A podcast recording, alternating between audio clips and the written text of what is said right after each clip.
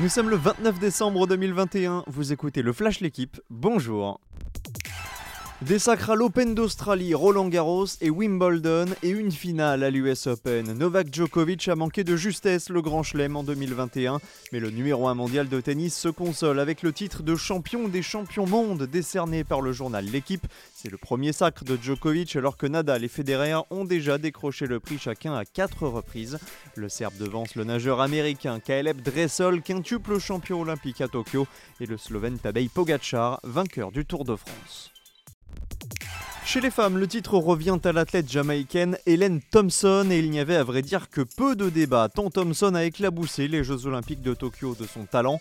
À la clé, trois médailles d'or sur le 100 mètres, le 200 mètres et le 4 x 100 mètres, une performance digne des plus grandes années de son compatriote Usain Bolt. Thompson récolte près du double des points de Clarissa Gbenienou, sa dauphine et championne des championnes France. La nageuse australienne Emma McKeon termine troisième. Un 15e succès en Coupe du Monde pour Tessa Worley. La skieuse du Grand Bornand s'est imposée hier sur le géant de Lienz en Autriche. Petra Vlova est deuxième, Sarah Hector complète le podium.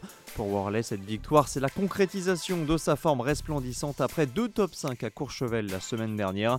Désormais troisième géantiste la plus prolifique de l'histoire, la Française remonte aussi au quatrième rang du classement du Petit Globe de la spécialité. Un mot de football pour finir avec la 20e journée de Première League et une surprise hier soir, la défaite de Liverpool à Leicester, un but à zéro. Les hommes de Jürgen Klopp voient le titre s'éloigner. Manchester City compte toujours 6 points d'avance, mais avec désormais un match de moins. A noter également le nul de Tottenham, un partout à Southampton, malgré un but d'Harry Kane. Merci d'avoir écouté le Flash l'équipe. Bonne journée.